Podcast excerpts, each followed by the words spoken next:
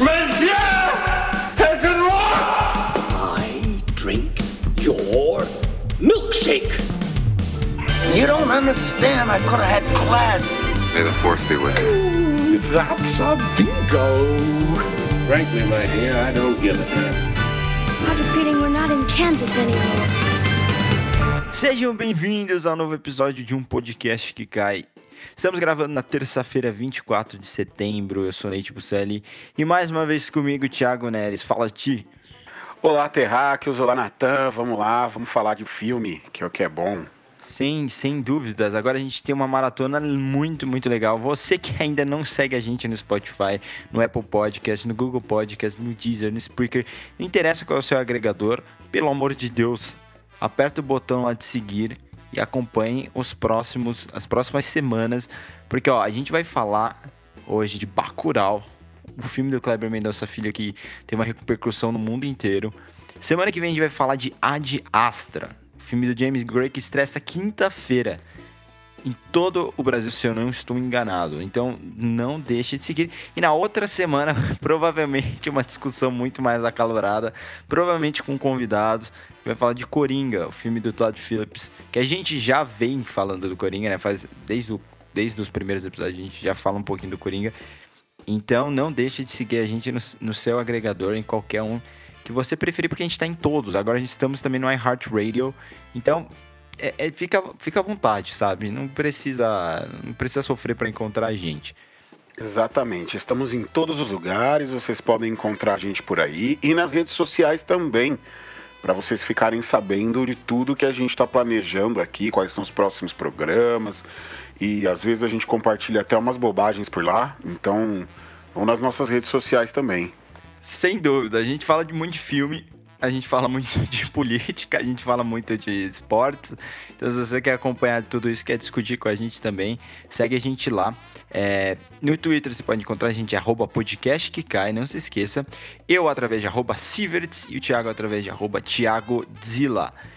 Gente, se você não viu Bacurau, mais uma vez, assiste o filme, depois vem, vem ouvir o podcast, que vai ter muito spoiler muito spoiler. A gente vai falar de pontos bem, bem é, importantes, chaves para o desenvolvimento da trama. Então vai lá, assiste o filme e aí volta para ver o que a gente vai falar.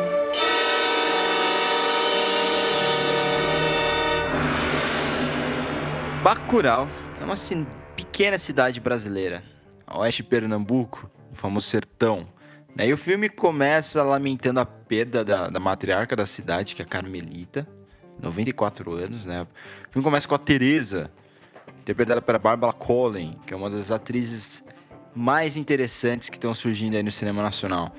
E ela chega na cidade. Engraçado que no começo eles mencionam que a água não tá chegando em Bacurau, né? E, e fica por aí. Eles não mencionam mais isso. Mas ela chega na cidade para o funeral é, de sua avó, se eu não me engano, a Carmelita. Alguns dias depois, né, seus habitantes percebem que a comunidade desapareceu do mapa.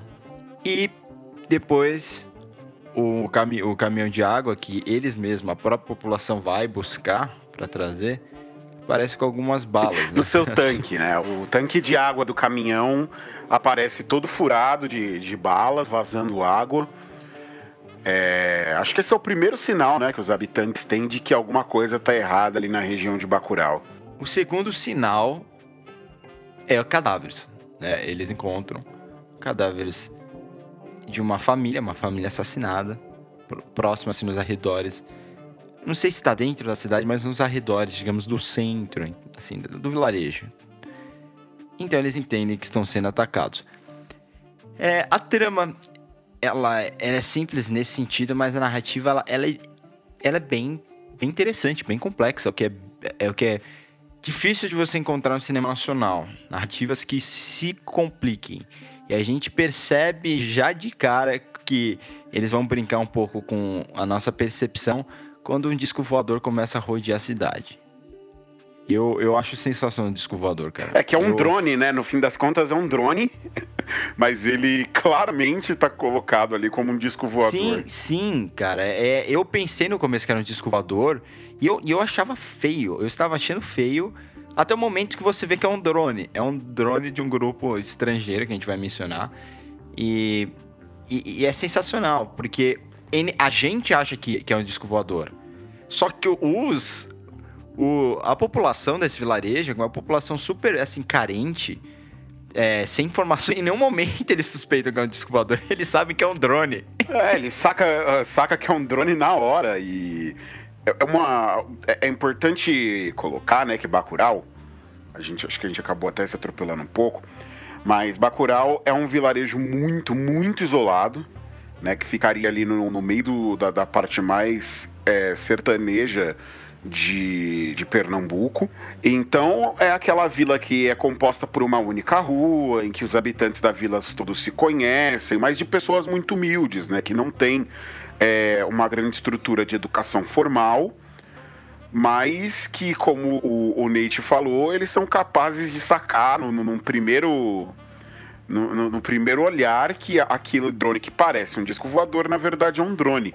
O que eu acho que por si só também já dá um pouco do tom da maneira como, como os personagens vão ser desenvolvidos, né? De que apesar deles, é, é, deles viverem nessas condições mais, mais humildes, né? Mais sertanejas do nosso país, eles estão longe, mais longe de serem burros, né? Isso é serem fundamental. idiotas. E, e o Kleber e o Julian Dornelles, que são os diretores, em nenhum momento eles ficam é, é, jogando nossa cara, sabe? 20 vezes. Que esse povo, eles são sofridos, mas eles eles estão acostumados, sim, com o que acontece. Eles sabem lutar, eles sabem se virar sozinhos, sabe? Eles não precisam de ninguém. Sim, e todo o sofrimento deles, é, de certa maneira, deu a eles um senso de comunidade ali que é muito mais forte do que qualquer coisa que a gente vivencia fora de Bacurau, né? O que é legal, você falando de desenvolvimento de personagem, vamos começar por aí. Que é uma coisa que eu gosto muito, como esse filme, ele consegue... Esse filme é um, é um western, tá, gente? É, é bem claro isso. É, eles brincam com algumas... Alguns arquétipos, eles invertem algumas coisas, mas é um western. É aquele clássico western que te- tem um vilarejo, né? Aí você tem é, o, o vilão... ameaça externa, né? Exato, a ameaça externa que, que não é daquela cidade, não é daquele vilarejo, ela vai lá pra fazer alguma coisa, pra jogar, pra beber, pra vender, pra matar. Enfim, vai lá e você tem um xerife, normalmente, é alguém da população que enfrenta essa ameaça. No caso, eles substituem uma ameaça por um grupo e substituem um xerife pela população. Então, eu acho que a figura mais xerifesca ali na cidade, ela tá no pacote, né? Que ele, ele meio que é o cara mais ligeiro dali da vila, né? O cara mais. é, Que, que mais suspeita das outras pessoas. E a gente descobre ali logo no começo do filme que ele assim o é porque ele é um fora da lei também, né? Ele é um Sim. cara que, que faz trabalhos aí de, de, de, uma espécie de sicário. Ele é um assassino ali de aluguel que matava pessoas usando um capacete de moto para não ser reconhecido, né? É, então ele ocupa um pouco esse lugar de ser essa figura, é, essa representação da lei aí, entre aspas, dentro da cidade, né? E ele, ele ainda tem ali alguns comparsas que ele acaba chamando depois, né? Vindo ali na figura do Lunga e, e os seus dois acompanhantes. Exatamente, o Lunga, ele é o cara que é chamado pra ajudar a cidade, entendeu? Ele é... Ele é o lobo solitário, né?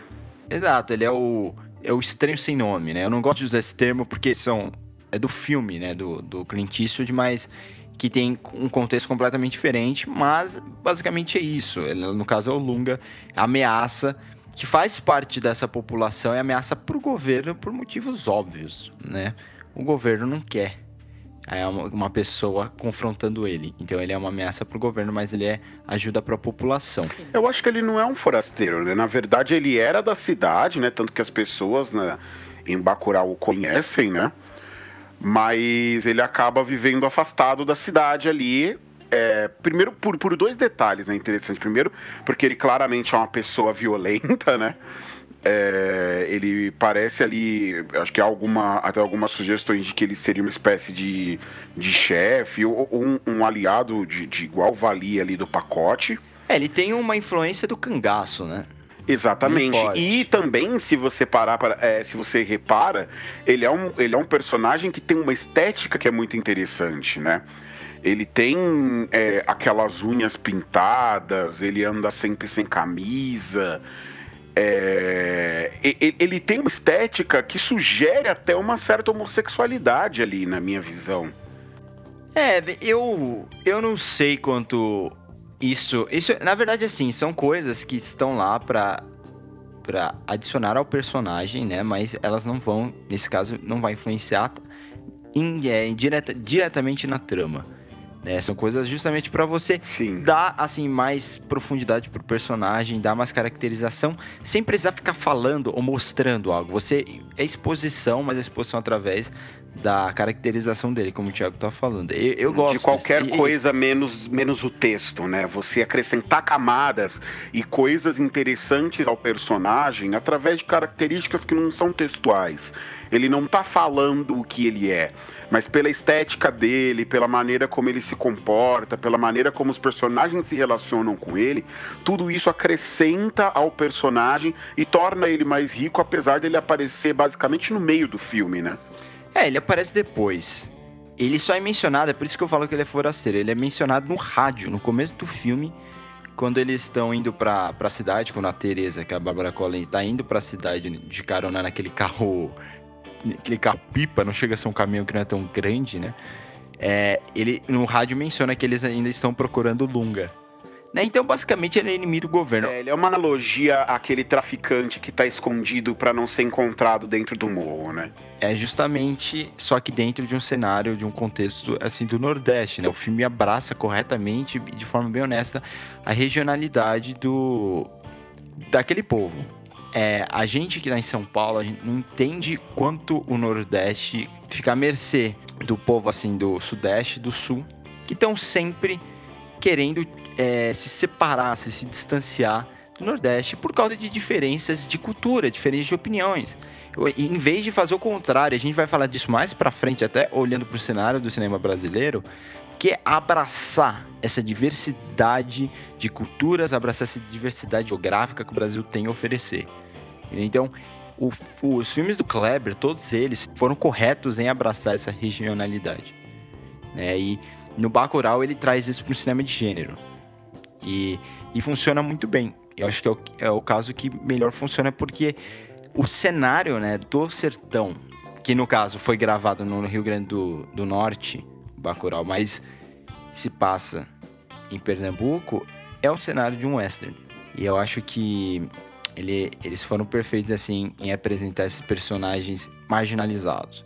Até como eu falei a Domingas, que é, é ela não é um, não diria que ela é ambígua, mas ela tem muito mais conteúdo que aparenta ter, sabe? Você não sabe o que aquela, aquela imagem vai te apresentar. São personagens que têm que viver da forma que, que eles conseguem viver. Porque não só eles já são historicamente deixados de lado, como eles estão sofrendo uma, uma censura, né, do governo, estão sofrendo um boicote do governo, como a gente falou da questão da água e de outros motivos, né? Tem até a figura do prefeito que aparece no começo e no final do filme. Tony Júnior, puta merda. É, é, é, é, é maravilhoso. Você lembrou o nome? Tony Júnior. Não tem como esquecer, cara. Tony Júnior tem aquela. aquele jingle clássico de campanhas eleitorais aqui no Brasil, principalmente em cidadezinhas do interior. É, o ouvinte aí que nos escuta provavelmente não sabe, mas eu não moro na capital de São Paulo, né? Eu moro no interior.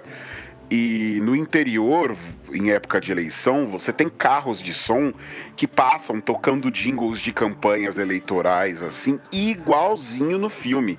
E, e são aquelas músicas bem chiclete, geralmente um forró, é, um sertanejo, alguma coisa que seja bem na pegada que você vê no filme. Então, é, eu tô acostumado a ver é, no meu dia a dia figuras como Tony Jr.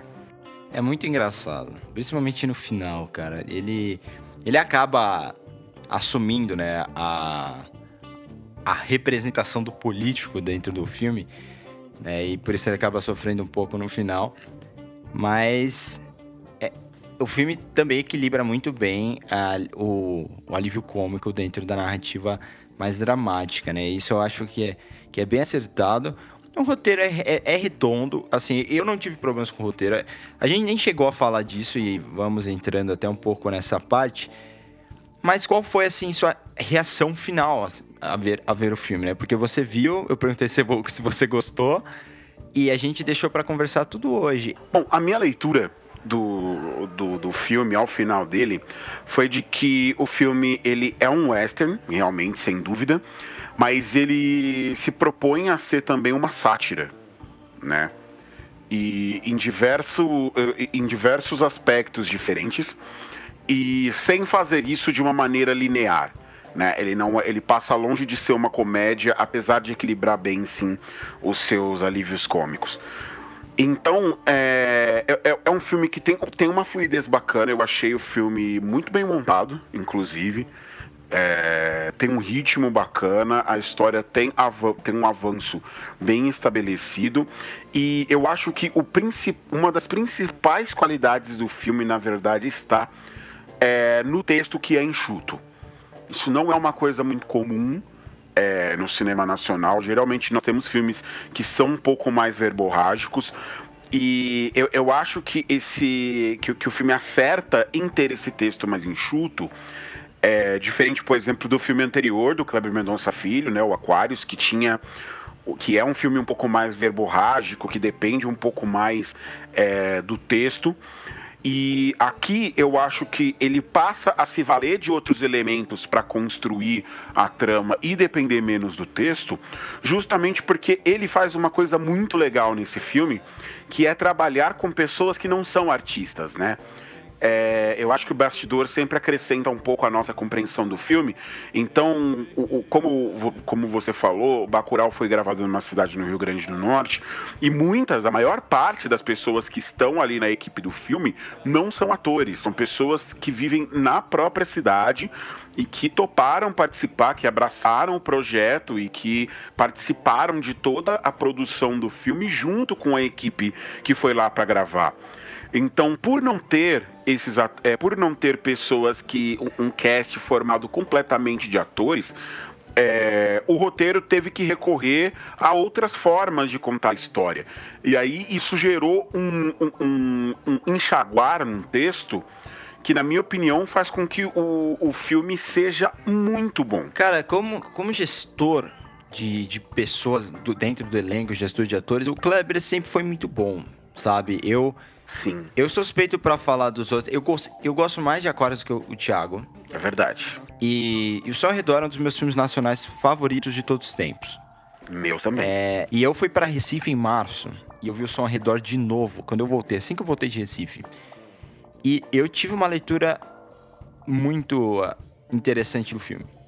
Né? É, porque quando eu vi a primeira vez, faz muito tempo. Não parece, né? Mas ao Redor saiu em 2011, se eu não me engano. 2012. 2012, isso. E, caramba, 2012, Thiago, a gente não, nem se conhecia ainda, mano. Ele saiu um ano antes da gente entrar na faculdade. Eu lembro da gente comentar sobre o som ao redor no primeiro semestre de faculdade. Sim, sim, a gente falou som ao redor no primeiro semestre de faculdade. Mas eu entendo que o Thiago tá falando sobre a questão do texto e realmente o Aquarius, ele é até um filme que parece muito longo, né? Porque ele tem muito diálogo, né? Por mais que eu ame o clímax final, por mais que eu ame é, o começo, né? Aquele prólogo que eles colocam no Aquarius. E o meu problema com Bacurau, até mesmo pra gente voltar à questão do, da parte cômica, que você mesmo falou da sátira, é que eu acho que o filme hum, às vezes se perde nas suas próprias decisões de satirizar. Né? Se a gente for analisar, por exemplo, sátira e paródia, é bem clara a diferença entre os dois como gênero. Né? Uma sátira é uma crítica, de forma irônica, cômica, a algum estabelecimento, alguma instituição, alguma ideologia. Né? Enquanto a paródia, não. Paródia, eu estou fazendo uma releitura de uma obra. Só que elementos da paródia são muito mais farsescos, né? do que na sátira. A sátira é uma coisa que ela, ela é. A piada é desenvolvida como um todo, digamos assim. É a comparação que a gente pode fazer, inclusive, em relação à semana passada, é VIP. VIP é uma sátira. Né? Esse VIP é bem claro que é uma sátira, então não tem tanta farsa. Enquanto a paródia a gente encontra nos filmes do, do Mel Brooks, né? Como, por exemplo, O Jovem Frankenstein, é Primavera para Hitler, por aí vai. É, eu acho que esse filme, ele se perde um pouco na escolha de elementos em alguns momentos. Então, por exemplo, ele, ele funciona como uma sátira, mas tem uma cena que é bem é, icônica para mim, não, não no bom sentido, sabe? É, eu não gostei tanto dessa cena. É a cena em que os americanos, que é esse grupo estrangeiro que chega na cidade para matar gente por causa de um jogo que, que eles estão jogando. Basicamente, a cidade foi vendida para esse grupo de americanos para eles matarem gente, como se fosse um videogame, mas com pessoas reais. É, e o grupo é de americanos com um líder que é europeu, mas cresceu nos Estados Unidos. E aí, dois desses americanos, um homem e uma mulher, eles matam é, um casal que tá no carro eles ficam animados. Eles olham pro outro e o cara chega assim: Você quer transar? Ela para por um tempo? Sim, vamos. Não, é ela que oferece. É ela que oferece? Isso, é ela que Beleza. oferece. Ela oferece. E aí ele olha para ela: Sim, vamos, vamos lá. E eles começam a fazer sexo na noite. Eu sei que ele quer conceber esse, essas ameaças como idiotas. No final do dia, eles são idiotas. Mas ele força tanto pra gente que essas pessoas são imbecis, que elas são idiotas, que elas são fúteis, que, que não vira ameaça. Principalmente depois que esse grupo de pessoas é ameaçado. Em momento algum eu senti que o vilarejo estaria ameaçado, de verdade. Sabe, pelo. por esse grupo de estrangeiros. No clímax do filme, um problema que tem é que para você é, criar o suspense, para você criar tensão, você tem que estabelecer que os protagonistas, os heróis, eles estão em perigo. Por mais que a gente visse que teoricamente eles estão em perigo, você não sente isso em momento algum. Entendeu? Porque ficou tão bem estabelecido que o vilarejo é esperto, é inteligente e sabe lutar contra isso, já lutou contra isso várias vezes, e que, o, que, e que a ameaça é estúpida, que você chega e você tem a certeza que aquele grupo vai, vai destruir a ameaça. É, eu, eu, eu entendo o seu ponto. Eu concordo que, que há um problema no tom mesmo do, do dos vilões, né? Desses forasteiros que estão vindo ali para a cidade para literalmente massacrá-los. É, mas eu, eu, eu entendo também que é tudo intencional. Eu acho que, que eles perdem a mão num dado momento ali. Acho que nem nessa cena é, de. Nem nessa cena do, do, do, sexo entre os dois ali no meio do mato. Mas os vilões eles ficam. Eles são propositalmente caricatos, certo? Eles são colocados na história para realmente parecerem e serem esse espelho de que eles são é, eles são idiotas, mas eles são idiotas com uma vontade de matar muito grande. É, e que eles estão ali, né? Eles dão a impressão de serem alguma coisa meio naquele estilo albergue, né? De serem, de serem pessoas ricas, brancas, nascidas nos Estados Unidos, na Europa, o que quer que seja, que pagam para ir em, em, lugares assim de terceiro mundo e matar essas pessoas nesses pequenos vilarejos. Então, é, não, é, alguns deles ali, por exemplo, o personagem do, do, do, do Kier, o Michael, que é o líder ali da, da, da, equipe, né, em campo, ele dá a impressão de já ter feito isso mais de uma vez. E ele não preserva né, essa característica dos demais de agir como uns idiotas, porque ele não é um, ele não é um civil normal, né? Ele é, é, é mas ao mesmo tempo apesar dele não ser um, um, burro, um idiota como os demais, ele é tratado e, e é considerado dentro da, da estrutura ali do filme como um deles, né? E você tem ali o, o, aquela cena toda dele, dele achando ruim, é, dando um tiro no colete do cara porque o cara chamou ele de nazista. Né? Porque ele é alemão, então ele é um, se ele é um alemão e ele mata pessoas, logo ele é um nazista. Não, mas Thiago, ele tem Isso códigos tudo... morais. Ele não, você tem, não pode é, chamar mas ele, ele tem códigos morais e não, eu acho que essa é uma das coisas mais interessantes, inclusive dentro dessa estrutura dos vilões, porque todos eles têm códigos, apesar deles serem idiotas, eles acreditam que eles possuem códigos morais. Então você tem uma discussão enorme ali dentro, dentro do, do grupo sobre se criança pode matar ou não. É, isso é muito eles bom. Eles planejaram massacrar o vilarejo inteiro, mas eles passam um bom tempo discutindo se pode matar criança ou não pode matar criança. Mas as outras pessoas isso aí não tem problema. Se for adulto, pode matar sem, é, sem nenhum, nenhum tipo de preocupação. O que é um espelho muito, muito bom, muito bem construído em relação à situação política que a gente se encontra hoje, né? Que a gente vê hoje no mundo. onde você tem esses idiotas é, no poder ao longo de todo o globo que se dizem é, pessoas boas com um código moral muito restrito, mas que relativizam mortes e, pô, criança pode, criança não pode, mas nessa condição aqui talvez criança possa, talvez essa outra condição aqui melhor agora. não matar a criança. A isso Exato, agora. a gente está vivendo essa situação, né? A gente está gravando esse podcast na semana que, em que estamos todos de luto pela morte da menina Agatha no Rio de Janeiro, vítima de um tiro da Polícia Militar do Rio uma menina de 8 anos, né, que foi morta. E a gente está vivendo essa discussão hoje. Então, Bacurau é um filme muito atual, né? E ele vai, infelizmente, deve continuar atual aí por muito tempo. Esses espelhos com a realidade que o filme faz, eles são muito intensos.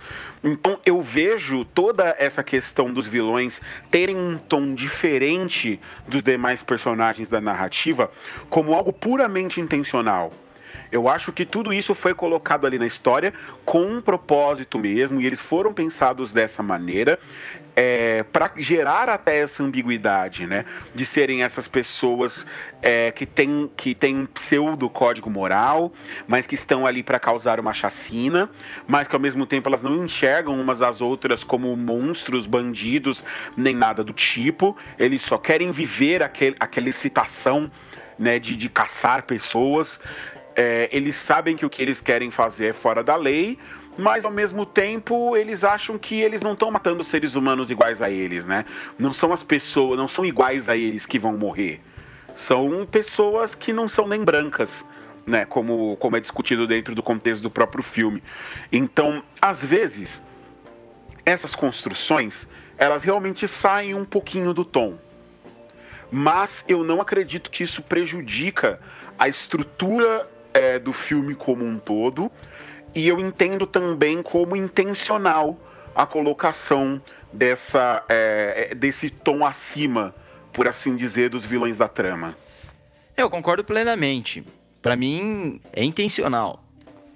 O que, o que os diretores querem fazer aí é totalmente intencional. Eu só acho que eles perdem um pouco a mão. Me incomoda, mais do que aquela cena que você falou, por exemplo, ainda dentro desse assunto do tom, me incomoda muito aquela, aquele diálogo deles com os dois brasileiros, em alguns pontos daquele diálogo, porque há coisas ali que são colocadas especificamente para estabelecer, olha, esses caras aqui são os vilões, é eles horrível. são malvados, é, eles são malvados, então aqui a gente vai colocar vários estereótipos e diálogos vilanescos aqui para que você entenda que eles são os vilões. Tudo bem, a sua intenção é colocar eles como vilões, é colocar eles como caricatos, portanto eles têm que preencher essas, essas caixinhas, né? Mas eu acho que há formas mais criativas de fazer isso, e em todos os outros aspectos do filme, essas formas, as formas utilizadas para estabelecer quem são esses personagens, elas são mais criativas. Eu, eu tenho problemas com algumas decisões de direção. Eu vou colocá-las aqui primeiro, porque eu não quero, não é muito uma discussão, é problema que eu tenho para me incomodou. Então eu vou colocar, tem gente que não foi incomodada, tem gente que não vai ser incomodada por essas coisas, até porque são mais técnicas, são coisas que eu como diretor presto atenção, sabe? Eu presto muita atenção. É, ou como, ou resumo, basicamente eu sou chato pra caramba, sabe, com essas coisas. Mas a cena com em que, os, que eles matam, eles não, né? Um dos americanos mata uma criança. A forma como eles filmaram a reação das crianças é uma típica reação de humor, não de tensão. E não de horror. Devia ser horror, mas quando as crianças ouvem o tiro, vê que a criança que o menino deve ter morrido, ele tá mais distante. O que acontece? Você tem um timing de humor, um timing de alívio cômico. Você tem uma pausa, as crianças então começam todas a correr estabanadas ao mesmo tempo para o vilarejo, gritando, num plano aberto, certo? Isso não é engraçado, mas são elementos que são utilizados sempre em comédias, entendeu? Ou em alívio cômico de filmes mais descontraídos. Pode procurar, isso já foi utilizado várias vezes, até para você brincar com personagens ameaçadores, né, que querem querem se livrar assim de de criança, que é de gente que tá olhando, assim, que tá enchendo o saco dele. O que deveria ter sido feito até como respeito à gravidade do acontecimento na cena, que é a morte de uma criança, que uma criança foi assassinada. Isso é sempre muito tenso. Né? Isso é sempre muito tenso. Isso a gente volta para a década de 30, com, com, filmes que tinham crianças morrendo. Isso, isso é, criança morrendo é sempre chocante. Você tem que saber lidar com isso de forma dramática. Não teve um close-up, você fecha no rosto de uma criança, entendeu? Mostra a reação de choque. Elas deveriam estar em choque, né? Não tem uma reação imediata. E quando você entra em choque, você demora um tempo para conceber o que aconteceu. E aí você então, com medo, assustado, você volta pro vilarejo correndo. Mas depois de silêncio, depois de uma reação de choque, depois de utilizar essa cena com a carga dramática que ela merece, isso é um problema grave para mim. Isso é um problema grave. Uma cena mal dirigida, entendeu? E no final do dia, é, eu acho que sempre que você vai lidar com morte de criança, você tem que ter muita é, sensibilidade para dirigir a cena porque tem que ser alguma coisa grave dentro da ficção, dentro do cenário em que acontece e também pra gente que tá assistindo. Outra coisa que me incomodou foi, cara, isso não é, eu falei isso com o Thiago, isso não é só do Bacurau, isso é coisa de Divino Amor. Isso é coisa de todo santo filme nacional. Por, alguém, por favor, coloca um supervisor de diálogo decente para supervisionar a DR nossa, a Por cena favor, de abertura gente. do filme, eles conversando dentro do caminhão, tá claramente estranho. Assim, a cena tá quase sem ambiência. Você consegue perceber ali até um pouquinho de, de fora. Complicado, complicado. Mano, que quantidade grave é essa? Quantidade de grave numa cena que tá com, com vento entrando dentro do carro. Você tá falando. Tecnicamente tem sons que vêm de fora, então você tem que falar mais alto pra pessoa te ouvir sabe? Uhum. E para quem não sabe, a DR é quando você não consegue captar o som na cena, o som não fica bom, a qualidade não fica boa, você grava depois. É uma dublagem. Grava por cima, mas você tem que saber mixar muito bem a DR para não parecer para que... que seja imperceptível, né? A ideia é que ninguém perceba que esse som foi gravado depois. E aquela cena do caminhão, você vê claramente, não só pela estranheza do, do, do diálogo, da forma como o diálogo ficou e ele parece não se encaixar muito bem ali, a paisagem sonora, né, que são os elementos todos da cena, o vento, o barulho da, é, das peças do caminhão se movendo, porque aquele caminhão tá caindo aos pedaços, é, a fala dos próprios personagens, né, o barulho deles se movendo dentro, movendo o banco. Então, todos esses, esses elementos que são escolhidos para construir essa paisagem sonora, aí eles não estão muito bem encaixados é, e também dá para perceber porque na hora, quando você tem algum conhecimento desses processos de cinema, a hora que você olha para aquele caminhão que eles estão gravando, fica muito claro que é impossível colocar um microfone ali dentro e ele funcionar numa boa. Porque aquele caminhão tá muito caindo aos pedaços. Aquilo ali deve fazer um barulho infernal andando numa estrada de terra. É impossível você captar som ali sem ter um, um ruído enorme de, de pedaços de metal se movendo. Fora que eles devem, eles devem ter captado o, as imagens, né, com um carro, um outro carro, né, que veio puxando esse caminhão, como é feito normalmente cenas de cenas de assim nas ruas, em estradas e tal, A não ser que eles tivessem feito com tela verde, mas com certeza esse filme não fez com tela não, verde. Não, não, foi tudo locação ali. Aliás, fica aí os parabéns pro, no, pro produtor de, de, de locação do filme, porque deve ter sido um trabalho exaustivo encontrar o vilarejo perfeito para fazer essa história se passar e eles encontraram. Não à toa foi no Rio Grande do Norte, né? O filme se passa em Pernambuco, mas eles foram até o Rio Grande do Norte para encontrar o lugar certo. Um, um, trabalho excelente de, de produção de locação. E assim, uh, voltando à questão da ADR, gente, não, a gente não tá dizendo que a ADR ela compromete o filme. Não, não é isso.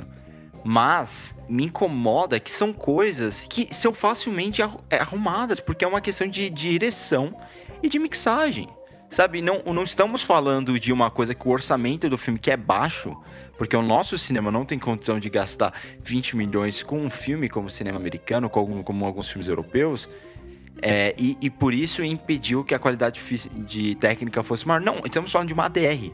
Isso tem que ser cobrado, porque todo santo filme brasileiro, quando não consegue captar o áudio na cena, o áudio direto, vai fazer a DR e aí acontece isso. O, o Divino Amor é a mesma coisa, cara. Tem uma cena no fórum, externa, externa no fórum. E, meu, parece que eles estão cochichando um com o outro, sabe? E você vê que tem vento batendo. E não é assim que funciona. Você tem que falar alto. E aí uma dica de David Fincher que ele faz isso. Ele grava a cena com som lá em cima. Por exemplo, tem uma cena classe de rede social que ele grava a cena do clube, da balada, e a música tá muito alta na cena. Por quê? Porque isso força os atores a gritarem um com o outro, né? Falarem mais alto. E quando eles fazem isso, muda a expressão deles. Então, quando eles vão fazer uma dublagem, fica mais fácil pro ator entender qual é a enunciação correta da fala. Entendeu? Qual a expressão que ele tem que colocar na fala. Entendeu? E aí cabe ao diretor, ao supervisor de diálogo, supervisor de ADR, seja quem for que cuide disso, orientar o ator a fazer isso. E isso, nossa, como me irrita que os diretores não, não conseguem ajustar, entendeu? Tem aquela cena, Thiago, do que o pacote vai chamar o Lunga. E, e ali é gritante isso, porque eles estão muito distantes. O Lunga tá no alto de uma torre. e o pacote tá embaixo. E eles estão falando como se fosse eu. Eu tô gritando mais para falar com você. E a gente tá. a gente tá falando com o microfone através de um. É, de um servidor de internet, né? De um Não, servidor assim, de internet. Sem dúvida, sem dúvida. É, uma, é realmente é um, um, uma questão que eu não esperava encontrar esse tipo de problema num filme do, do Kleber Mendonça, sabe? Até porque não houve no Aquarius. Até porque não houve no som ao redor. Não, o som ao redor nem poderia, né? Porque o filme depende disso. A linguagem fílmica está desenvolvida em torno do som. Então, é realmente surpreendente encontrar esse problema no, no, no, no, no Bacurau a essa altura do é, campeonato. Com certeza. Voltando, né, até pra gente entrar nos vilões. Os vilões foi o que mais me incomodou. Eu acho que na cena de abertura que eles falam com os brasileiros né? Que é aquele casal que tá ajudando os americanos a boicotar os, os próprios colegas brasileiros. E é, e é, terrível, né? Porque a gente falou até um pouco da questão xenofóbica. Esse casal, é, se eu não me engano, um é, um, é, um é do Rio de Janeiro, outro é de São Paulo, alguma coisa assim, senão os dois são de São Paulo, os dois são do Rio, desculpa. E eles basicamente deixam claro que eles são muito diferentes, eles não se importam com, essa, com, com esse povo, né? Com esse vilarejo né? Que eles apoiam os americanos, eles querem fazer as mesmas coisas que os americanos e tal. O que é que os americanos fazem com eles? Eles matam eles. Porque é basicamente um retrato do, de Trump e Bolsonaro, sabe? O Bolsonaro fica lá pagando pau, hoje teve é, discurso da ONU, aí ele saiu terminou o discurso dele, ele ficou no corredor esperando o Trump. pra, pra apertar a mão do Trump, tirar uma foto com o Trump e o Trump foi embora. Tipo, Parece fã. Parece tipo a gente, se a gente vai num jogo do fute, futebol quer tirar foto com o Messi, sabe assim. E aí fica esperando no corredor, fica esperando no hotel para ele passar pra gente dar um oi, assim, sabe? E no final a pessoa não se importa. Por quê? Porque não precisa se importar. Você, eles, eles, se acham um igual, mas não é um igual, né? Pro cara não é. Ele, ele se vê numa outra posição. E assim, o que eu faria nessa cena? Não, não vou só apontar o grande problema que foi o que o Thiago falou quero construir esses caras como vilões e como ameaças. né? E o que é que eu faço? Eu vou construir um diálogo pífio de, de vilões idiotas, né? Que é, que é de longe e talvez o único é, diálogo em conteúdo, né? Mal escrito do e filme. que é a cena mais verborrágica do filme também, se você reparar. É, tem a cena também do que ele chama o, o Michael de nazista, mas essa cena é pior. É, porque a, a cena do Michael que é nazista, o conteúdo faz sentido. A forma como essa cena é dirigida é um pouco errada. Porque ele escolhe alguns planos muito fechados. E assim, básico de linguagem de cinema. Quando você fecha, você está aproximando o espectador daquele personagem, daquele objeto. Então, quando você faz isso, você já está deixando a cena mais dramática. Você já está direcionando o seu espectador em um sentido, né? Deixa de ser algo mais atonal, algo que fica à mercê da sua visão, para algo que é manipulado pelas, pela linguagem do filme. Quando ele aproxima, o ator tá num overacting absurdo. Então, fica uma sobrecarga de emoções, entendeu? E o filme não é assim. É você sobrecarregar a emoção, você querer manipular muito a emoção da cena num filme em que você não explica demais, você deixa os espectadores tomarem suas próprias decisões sobre o que acontece, interpretarem com elementos da narrativa, é meio contraditório. E você sente. É óbvio que você sente. O filme não fez isso até agora. Aí vai para um close-up fechado num ator que está expondo mais emoção do que deveria, não está entregando a fala bem. Entendeu? Tá com sotaque super forçado a ponto de eu questionar se ele realmente era americano. Então, para que manipular tanta emoção da cena?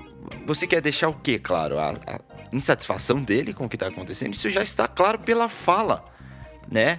Você não precisa dobrar aquilo, entendeu? Basicamente, imagina uma música. Você tem uma nota e aí você vai harmonizar com o quê? Com outras notas. Você vai criar um campo harmônico.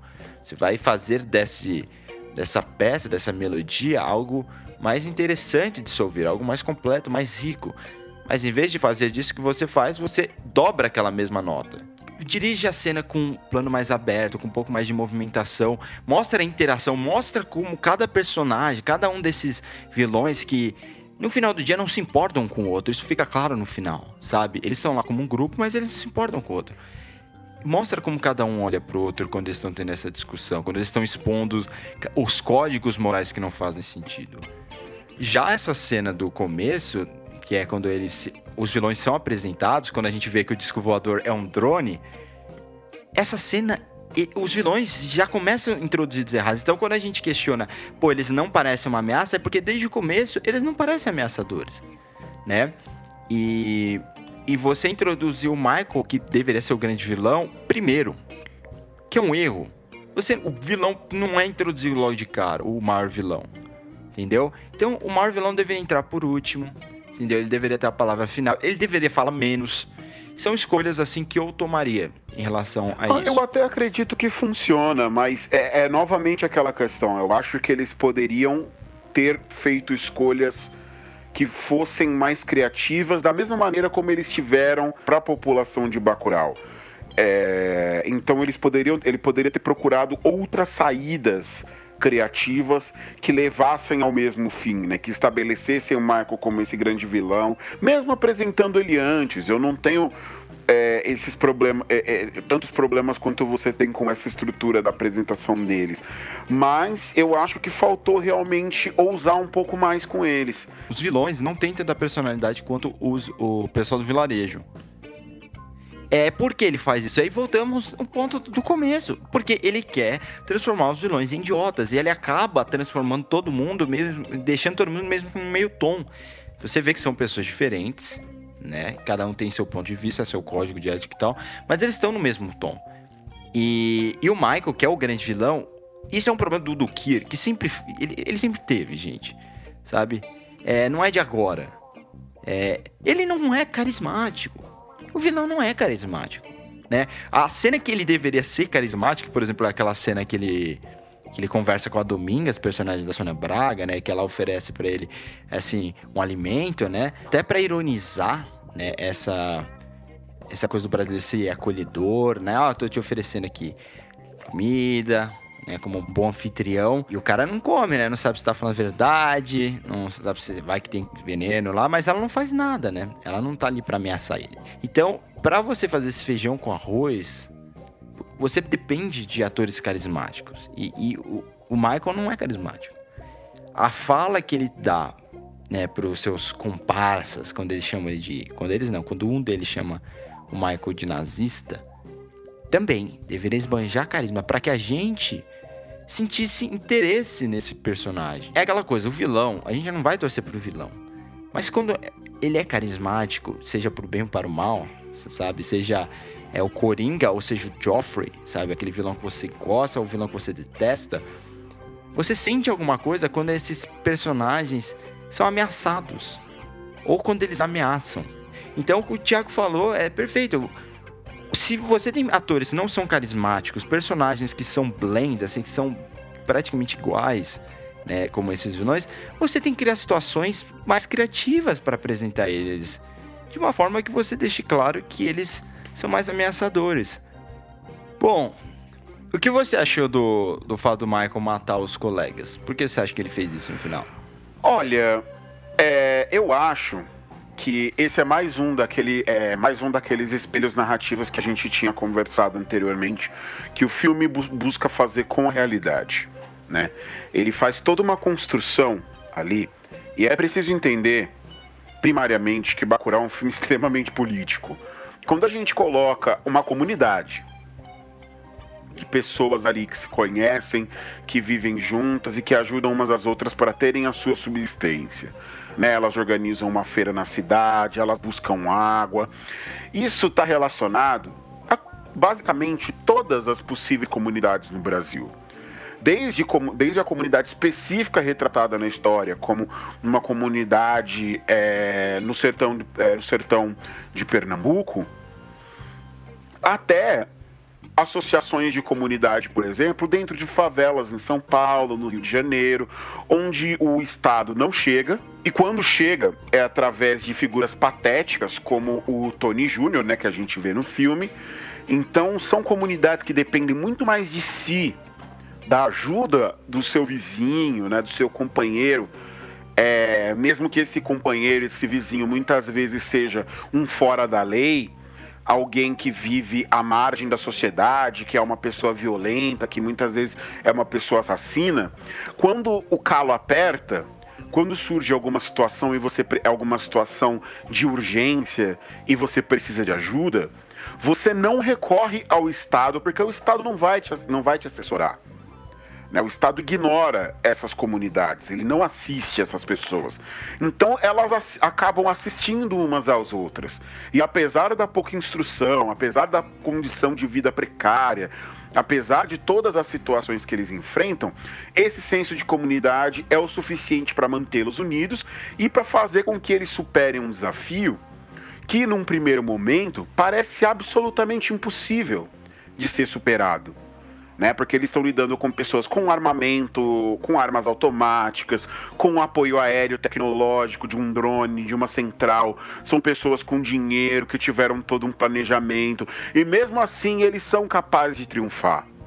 Então isso é uma clara alegoria à resiliência do povo nordestino, à resiliência do povo brasileiro como um todo a resiliência do povo, do, do, do, do povo brasileiro para enfrentar essas dificuldades, mesmo sem o de auxílio forma do Estado. que eles tiram as armas do museu. Né? Isso, isso é, é muito importante Exato. falar. É a história deles, é o passado deles, é aquilo que vem da comunidade deles que fornece a eles uma arma para lutar contra a ameaça externa que está chegando. Isso é muito bacana. E é muito político. Tem um momento no filme que eu acho muito interessante, que é quando os forasteiros chegam com as suas motos na cidade e eles conhecem as pessoas, né? Tem toda aquela, aquela interação deles com o pessoal de Bacurau. E é oferecido para eles mais de uma vez que eles vão até o museu. Fala, vai no museu, dá uma olhada no museu, vê como é que o museu é. Vocês vieram para cá por causa do museu? Se os forateiros fossem até, o, fossem até o museu, eles iam perceber que eles não estavam tão indefesos assim, que haviam armas na cidade É. para que eles pudessem resistir. Só que eles não vão até o museu porque porque esse povo não gosta de história, minha gente. esse povo não gosta de história. Essas coisas não são importantes para eles, né? Pra, mas para a população é. Então mostra, é, é de certa maneira demonstrando que o passado, que a preservação dessa comunidade e dos itens dessa comunidade, no fim das contas, é o que dá a eles, é daí que vem a força que eles precisam para enfrentar essa, essa ameaça que eles se deparam. Eu queria falar um pouco do, do futuro do cinema nacional. Aproveitar que a gente falou de até de identidade. Vixe. Porque assim, olha, a gente. Vai já- ter cinema nacional? Vamos imaginar que o cinema nacional continue. Vamos, vamos ser otimistas. Vamos imaginar que existe o cinema nacional e vamos pensar como o cinema de gênero pode se aproveitar de um cenário tão diverso culturalmente, geograficamente, como é o do Brasil.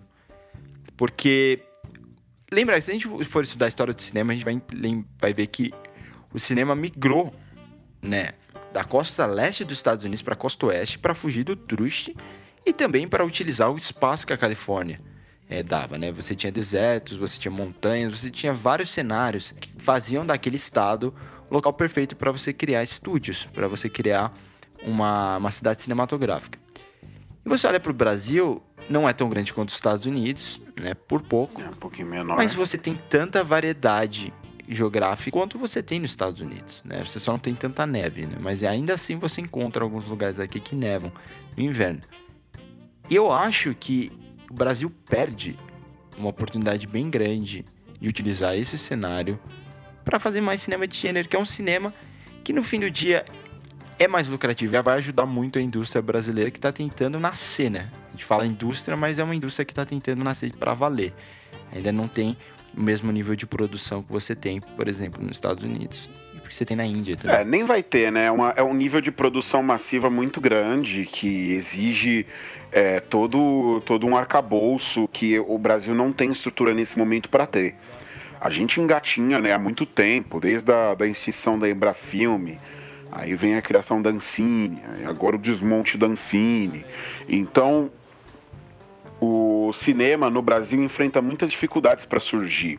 Mas quando a gente se depara com filmes de gênero como Bacurau, eu fico um pouco esperançoso, porque é o mesmo processo que foi feito na criação de uma indústria de cinema nos Estados Unidos, se você parar para pensar, né? O, o processo natural de você desenvolver uma indústria é você explorar cada vez mais temáticas diferentes de se fazer o filme, de fazer filmes, né? Então você vai diversificando a sua produção e isso inevitavelmente leva ao cinema de gênero, que vai naturalmente também levando a uma expansão desse mercado. É, a gente tinha um, um professor na faculdade, é, o Luiz Vadico, batia muito nessa tecla com a gente, né? E dizia que o processo natural de, de uma produção cinematográfica no Brasil se tornando cada vez mais forte ia levar categoricamente a, a mais filmes de gênero. Né? E a gente ia começar a entender cada vez melhor quais tipos de gênero iam se tornar mais clássicos, né? E mais é, comuns de serem produzidos aqui no Brasil. É, então, eu, eu acredito que há uma necessidade muito grande da gente explorar gêneros, western principalmente, nessa parte do nordeste do país. Nós temos cenários perfeitos para fazer histórias desse tipo, para contar histórias que tenham essa pegada que Bacurau tem. E nós estamos falando, não é de um estado da União que tenha, é, que tenha cenários que propiciam isso. Nós estamos falando de um país com uma área natural absurda, com os mais diversos cenários possíveis a serem explorados e que é, é um pecado de marca maior que a gente fique concentrando as produções no sudeste do país, que honestamente é a parte mais sem graça do, do território nacional inteiro É, sem do dúvida. ponto de vista de, de riquezas naturais e de possibilidades e cenários a serem explorados, você tem um país de proporções continentais. Então é um absurdo que a gente concentre tudo aqui. Então tem o, o que a gente mais tem que fazer para tentar manter o audiovisual como um todo, né, as séries de TV, os filmes, as produções audiovisuais naturais vivas, é partir cada vez mais para o gênero é entrar cada vez mais, porque você consegue fazer produções diversas, você consegue atrair públicos cada vez mais diversos, e assim você consegue dar um, um novo respiro ao, às produções que são feitas. Eu acho que, inclusive, essa é uma característica de, é, que a gente pode é, colar a Bacurau também, que é de trazer um respiro, né? De ter uma proposta que é diferente daquilo que a gente vem vendo até aqui. Não é só drama, melodrama, é, não é só filme feito de favela e explorando o sofrimento do povo negro que consegue ganhar bilheteria, não é só mostrar violência policial numa, te numa tela grande que vai fazer com que as pessoas vão ao cinema, e não é só fazendo também filme de comédia com atores da Globo que o cinema vai encher a sala. Eu fui assistir Bacurau duas semanas depois do lançamento do filme e eu peguei uma é. sala lotada, cara. É, isso é muito, isso é muito legal. Bom, a gente tá falando de um diretor brasileiro fazendo um filme brasileiro falado em português, sem grandes estrelas de Hollywood, que não é um filme mainstream, que não tá dentro dessas caixinhas de temáticas que costumam fazer sucesso aqui no Brasil, que é filme com uma temática policial ou filme de comédia é, que é praticamente um telefilme. E outra coisa, gente, não, não, é, não existe esse papo do ah, o brasileiro nunca vê filme brasileiro. Se óbvio que o brasileiro, o povo, não vai para o cinema para ver um filme mais alternativo, mas o povo brasileiro também não vai para o cinema para assistir Michael Haneke. Se você fizer um filme de qualidade, seja mais comercial, um filme mais de gênero, seja mais atrativo, que tenha uma linha de ação, uma trama mais interessante, né? Mais de ação mesmo, assim, que é o, a ação nunca foi um gênero, né? Porque você não consegue justificar ação. Todo filme tem ação. Mas é, que tenham bastantes eventos acontecendo né, ao longo da trama você vai chamar a atenção do público. E isso vem junto de uma campanha de marketing bem feita, que foi o que aconteceu com o Bacurau, sabe? Eles investiram bastante em passar é, nos cinemas, o Kleber recebendo o prêmio em Cannes, chamar a atenção do público para o sucesso que o filme fez lá fora. Entendeu? Sim, com certeza venceu o prêmio do júri, inclusive, foi a melhor coisa que poderia ter acontecido para eles. Não, claro, a melhor seria ah, levar a palma, de, palma de ouro. a melhor seria levar a palma de ouro, sem dúvida. Mas vencer o prêmio do júri já foi muito importante porque colocou o filme num holofote que talvez ele não tivesse antes. Mesmo não, o, não Aquarius não, não teve, né? Ganhado. Apesar de ter tido uma boa repercussão em Cannes, ter sido um filme elogiado, um filme aplaudido, Meu, a crítica Aquarius... ter gostado do filme, o filme, é, salvo engano, Aquarius tem até um Metacritic melhor, um Metascore, né? Melhor do que o de Bacurau. Aquarius é o filme brasileiro mais aclamado. Até eu não sei ainda como tá sendo a repercussão do, do filme do Carinha em Nu lá fora ainda. A gente vai saber mais pra frente.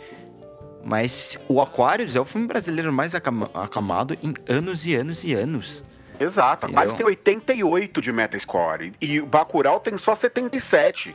Então, não, não foi nem um filme tão aclamado assim nas críticas que recebeu, mas ganhou o prêmio do júri, muito também, acredito eu, pela sua relevância histórica né, para o nosso tempo, pelo, é, pela importância que ele tem ao fazer esses espelhos com a realidade. É né? porque Kanye, a gente já falou disso, né? Kanye você tem um júri, né? Então é mais fácil uma, uma visão autoral, uma visão assim bem específica, chamar a atenção de um grupo de, de artistas que são mais autorais que também tem uma visão, principalmente esse que você tinha o Inharito como presidente, você tinha o Palikowski, você tinha o Lantimo, você tinha a Alice Horvath, é que são, se você já viram filmes deles, são autores muito, é, com uma visão muito forte, né? Esses gêneros, a ficção científica, lógico que se for alguma coisa muito futurista, você precisa de mais investimento, mas aventura. Vamos olhar para a história do Brasil e ver como a gente consegue utilizar acontecimentos para criar aventuras, entendeu? Mesclar é, realidade com ficção, sabe? Fazer western, tentar brincar com alguns gêneros mais modernos, assim, zumbi. Assim, seja o que for, né? Não, não existe certo ou errado. Não estou dizendo vamos fazer só um cinema que seja minimamente mais comercial vamos esquecer o cinema autoral. Não, pelo contrário. Dá para fazer os dois. O Kleber fez os dois. Ele fez um filme que tem um pouco mais de apelo comercial, mas continua sendo o filme do Kleber Mendonça Filho. Com as referências dele, que é, é Sam Peckinpah, John Carpenter, estão lá. Isso não muda nada, não faz o filme menos artístico, não faz do filme menos relevante, sabe? E a gente tem que aprender a balancear isso. Ti, prazer ter conversado contigo. Espero estar aqui com você semana que vem pra gente falar de James Gray. Vai ser maravilhoso falar de James Gray. Vai ser uma puxação de saco infinita, porque somos os dois apaixonados pelo James Gray. O filme nem estreou ainda e a gente já tá com quase 80% de certeza aí de que vai adorar. E foi um prazer, foi um prazer. Bacurau é, foi um filme que eu gostei muito. Eu sabia que ia dar um bom podcast, porque era um, é um filme com muito a se discutir. E eu adoro sair do cinema com essa sensação de que eu tenho muita coisa para falar do que eu acabei de assistir.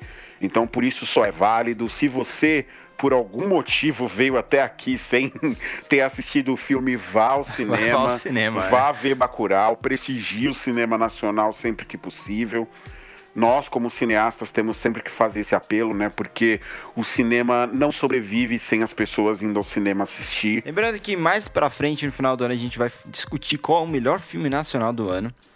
Né? Então vamos esperar ainda sair o filme do Carinho que chega no final de outubro. A Vida Invisível, né?